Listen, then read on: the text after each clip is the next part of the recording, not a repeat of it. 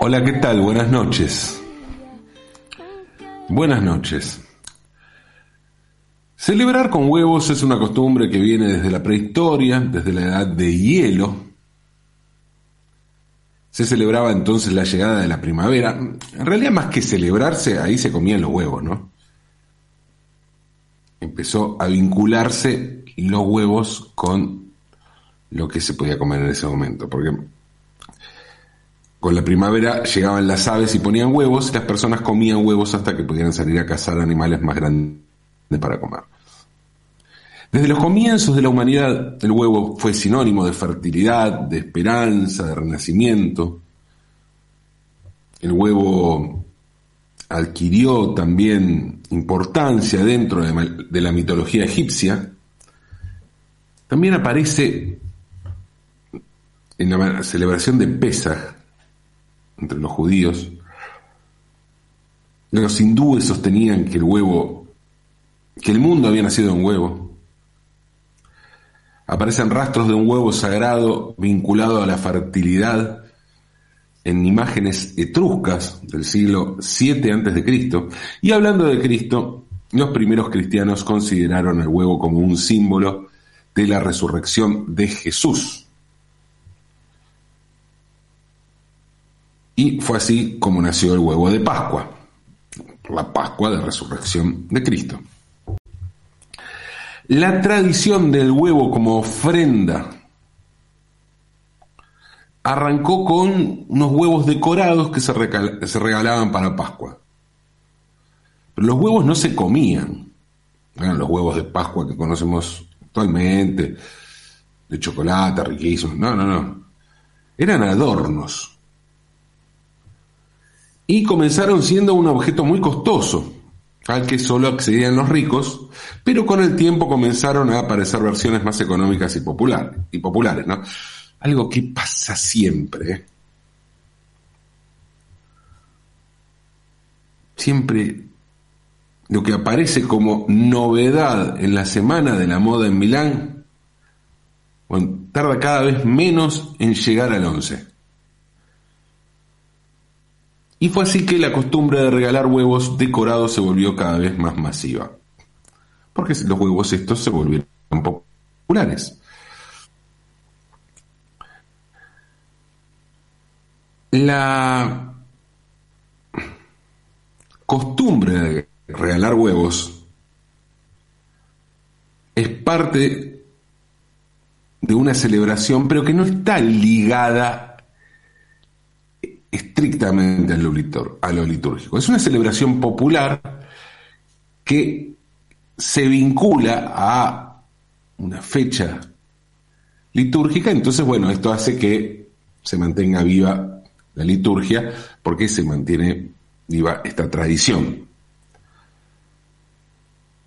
Los huevos son de Pascua y nos recuerdan la Pascua de Resurrección. Eso es lo que pasa con los huevos de Pascua. Pero la iglesia no participa de esta tradición. La iglesia puede organizar procesiones o misas, pero no, no regala huevos, ni siquiera alienta al regalar huevos. En ese sentido, podemos decir que el huevo de Pascua es a la Pascua lo que el árbol de Navidad es a la Navidad. Y la costumbre de regalar huevos tiene una importancia muy distinta de acuerdo a las muchas variantes que tiene la, cristiandad, que no es solo el mundo católico. No es solo el Papa o el mundo bajo la égida del Papa de la religión católica. Hay otros hay otra cristiandad. Y para la Iglesia Ortodoxa rusa, la Pascua es la fiesta más importante del calendario. La tradición indica que cuando llega la Pascua, que se espera igual que aquí se espera la Navidad, se dan tres besos y se procede al intercambio de los huevos de Pascuas. Pero para los rusos los huevos de Pascua no son huevos comestibles. Ellos continúan con la tradición medieval de regalar huevos decorados como sinónimos de abundancia, de prosperidad y de fertilidad. Y de fertilidad. Es lógico entonces que el zar Alejandro III haya mandado a hacer el huevo más extraordinario de la historia para hacer el regalo de Pascua más la, de la historia, que a su vez iba a ser el nacimiento de una leyenda. Estoy hablando del, del huevo de Fabergé o Fabergé. El primero, el que comenzaría una tradición que derivaría en misterios, saqueos, ventas millonarias, con una revolución en el medio. Peter Karl Fabergé nació en San Petersburgo en 1846 y era hijo del joyero, del joyero alemán Gustav Fabergé. Gustav era de ascendencia hugonote, o sea, de los franceses protestantes que adoptaron la rama calvinista de, del cristianismo, de la cristiandad. De allí el apellido francés Fabergé. Gustav Fabergé estaba casado con Charlotte Gunsted, que era danesa. Y ellos fueron el padre y la madre de Peter Karl Fabergé. Cuando su padre Gustav murió en 1882, Karl tenía 36 años y hacía tiempo que trabajaba con él, así que lógicamente se hizo cargo de la joyería en San Petersburgo, que entonces era la capital rusa. Gustav fue el gran maestro de joyería que tuvo Peter Karl. Aunque algunas biografías afirman que además de estudiar con su padre, Fabergé viajó a Frankfurt y Dresden, en Alemania, para adentrarse en el mundo de la joyería. En realidad, si eso sucedió fue porque su padre lo mandó a estudiar a otros países. Su padre pretendía que su hijo fuera un gran joyero, incluso más que él mismo, que era un gran joyero. En 1885, tres años después de la muerte de su padre Gustav, a Carl Peter Fabergé le llegó el encargo imperial. El zar Alejandro III quería un huevo extraordinario para, regalarse, para regalarle a su esposa María Fiodorovna, Fiodorovna durante la celebración de la Pascua según la Iglesia Ortodoxa rusa. María Fiodorovna era el nombre ruso de la primera dama o zarina, que en realidad se llamaba Dagmar y era danesa. Sí, danesa. Igual que la madre de Fabergé. La familia de la zarina en Dinamarca había acordado el matrimonio de la muchacha que era muy joven, con el zar de Rusia. Y la joven danesa se sentía sola y deprimida, deprimida ahí tan lejos de su país, con un matrimonio por encargo. Y fue así que el zar, cuando la vio mal a la zarina, decidió hacerle un regalo para que su esposa estuviera feliz. Fabergé realizó entonces su primera obra maestra, su primer huevo conocido como el huevo de la gallina el huevo de la gallina, ¿no? Para, para dar alguna solución o crear más misterio respecto de los orígenes. Bueno, ese huevo actualmente se encuentra en el Museo Fabergé en San Petersburgo y es uno de los huevos más famosos, el primero y uno de los más famosos. El huevo de la gallina es una pequeña pieza esmaltada de unos 4 centímetros de ancho, unos 7 de alto, más o menos, y en su interior tiene un tesoro escondido, algo que se iba a transformar a partir de allí en una costumbre, lo del tesoro, lo de la sorpresa, el huevo con sorpresa, sí, el huevo con sorpresa. En este caso, el tesoro, la sorpresa, es un segundo óvalo dorado que adentro tiene una gallina también dorada. Y debajo de la pequeña figura hay una corona con diamantes y un colgante con un rubí. A la primera dama le encantó, le encantó el huevo que le regaló su marido y digamos que se le fueron las ganas de abandonar Rusia. Para ello, claro, uno de los hallazgos de Fabergé fue lograr un diseño inspirado en motivos daneses para honrar la patria de origen de la primera dama, que además, como les decía, era la patria de su madre. Tomó un diseño de eh, joyas reales de Dinamarca para hacer eso. Claro, estaba tan contenta la zarina que el zar quedó fascinado con el huevo y transformó al huevo en una tradición y nombró a Fabergé joyero de la corte imperial. Y a partir de ese momento los encargos para Fabergé no paraban de llegar. En algún momento su negocio fue tan importante que se expandió fuera de Rusia, y abrió sucursales en Londres, todo gracias al encargo de la dinastía Romanov. Ahora, Fabergé podía tener mucho trabajo, pero su vida giraba en torno a los huevos, al encargo imperial. El zar le ordenó que fabricara uno por año para la zarina y que en su interior tenía que tener una sorpresa cada huevo. Fabricar cada huevo costaba un idem. Requería un trabajo minucioso y extenso. El joyero supervisaba, supervisaba, la operación, pero en su taller trabajaban expertos en distintas áreas, como el corte de diamantes, la manipulación de los metales, La casa Fabergé diseñó y confeccionó huevos de Pascua durante 11 años más para Alejandro III, hasta que el zar murió. Pero su hijo y sucesor, Nicolás II, continuó con la tradición.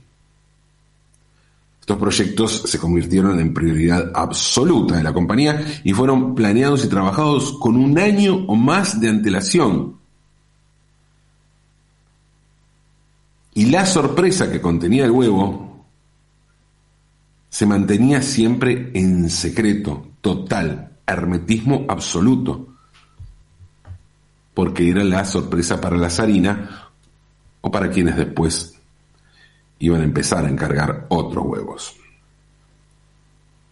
Para el diseño de los huevos imperiales, Fabergé se inspiró en distintos estilos artísticos europeos como el barroco, el rococó y el neoclásico. Eran en general huevos, diseños muy, muy recargados, ¿no? Así como también en obras de arte que pudo observar durante sus viajes por Europa. Y mm, fue así que además del regalo para la zarina, la corte comenzó a encargarle huevos para algunas otras celebraciones. Había huevos creados para conmemorar acontecimientos tales como la coronación del zar Nicolás II, la terminación del ferrocarril transiberiano, para celebrar otros aniversarios importantes. Otros huevos guardaban en su interior, tenían como la sorpresa en su interior el yate imperial estándar, la, la, catedral de Uspensky, el palacio de Kachina, eh, el Palacio Alejandro, entre otros. El reinado de la dinastía Romanov terminó en 1917 cuando la revolución bolchevique tomó el control de Rusia. Nicolás II, el zar, su esposa y sus cinco hijas fueron fusilados en 1918 y las posesiones de la corona fueron nacionalizadas. Y el mismo destino corrió la casa Fabergé, algo que obligó a, a Peter Carl a abandonar el país. Y dos años después de la revolución, el joyero murió en Suiza.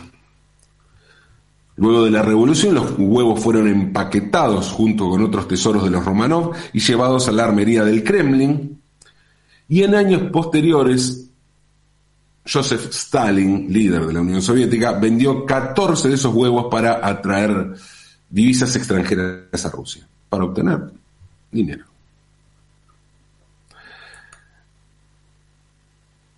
De los 69 huevos que hizo en total la Casa Fabergé para, para los zares, la aristocracia y la élite industrial y financiera, se conservan 61. Se conocen 52 huevos imperiales, 44 de los cuales han sido localizados hasta hoy. Entre ellos los dos últimos de 1917 que nunca fueron entregados ni terminados a causa de la Revolución Rusa. Y entre estos huevos se destaca el huevo de la constelación del Zarevich. Y los restantes huevos imperiales se consideran perdidos o desaparecidos seguramente a partir de las ventas de Stalin.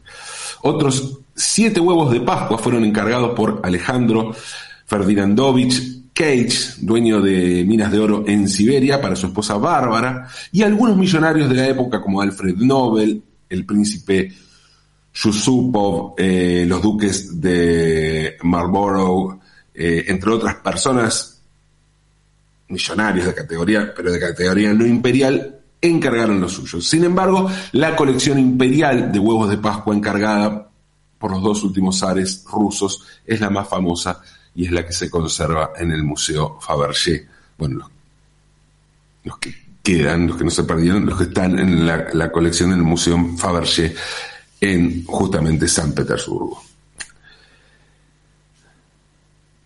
La dinastía Romanov, como les dije, fue destruida, pero ¿qué pasó con la más modesta pero igualmente célebre dinastía Fabergé? Bueno, como les dije, Peter Karl murió dos años después de la revolución en Suiza,